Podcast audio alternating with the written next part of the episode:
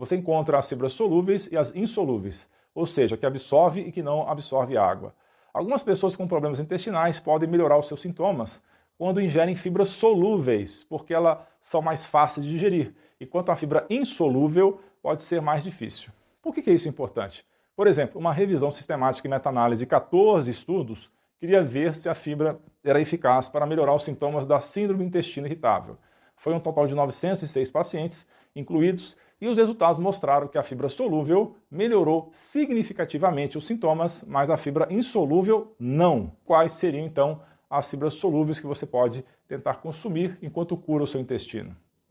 Seriam as fibras do arroz, aveia, batata doce, pães, alcachofra, alho, cebola, maçã, frutas cítricas como tangerina e laranja, também abacaxi, maracujá, mirtilo, morango e kiwi.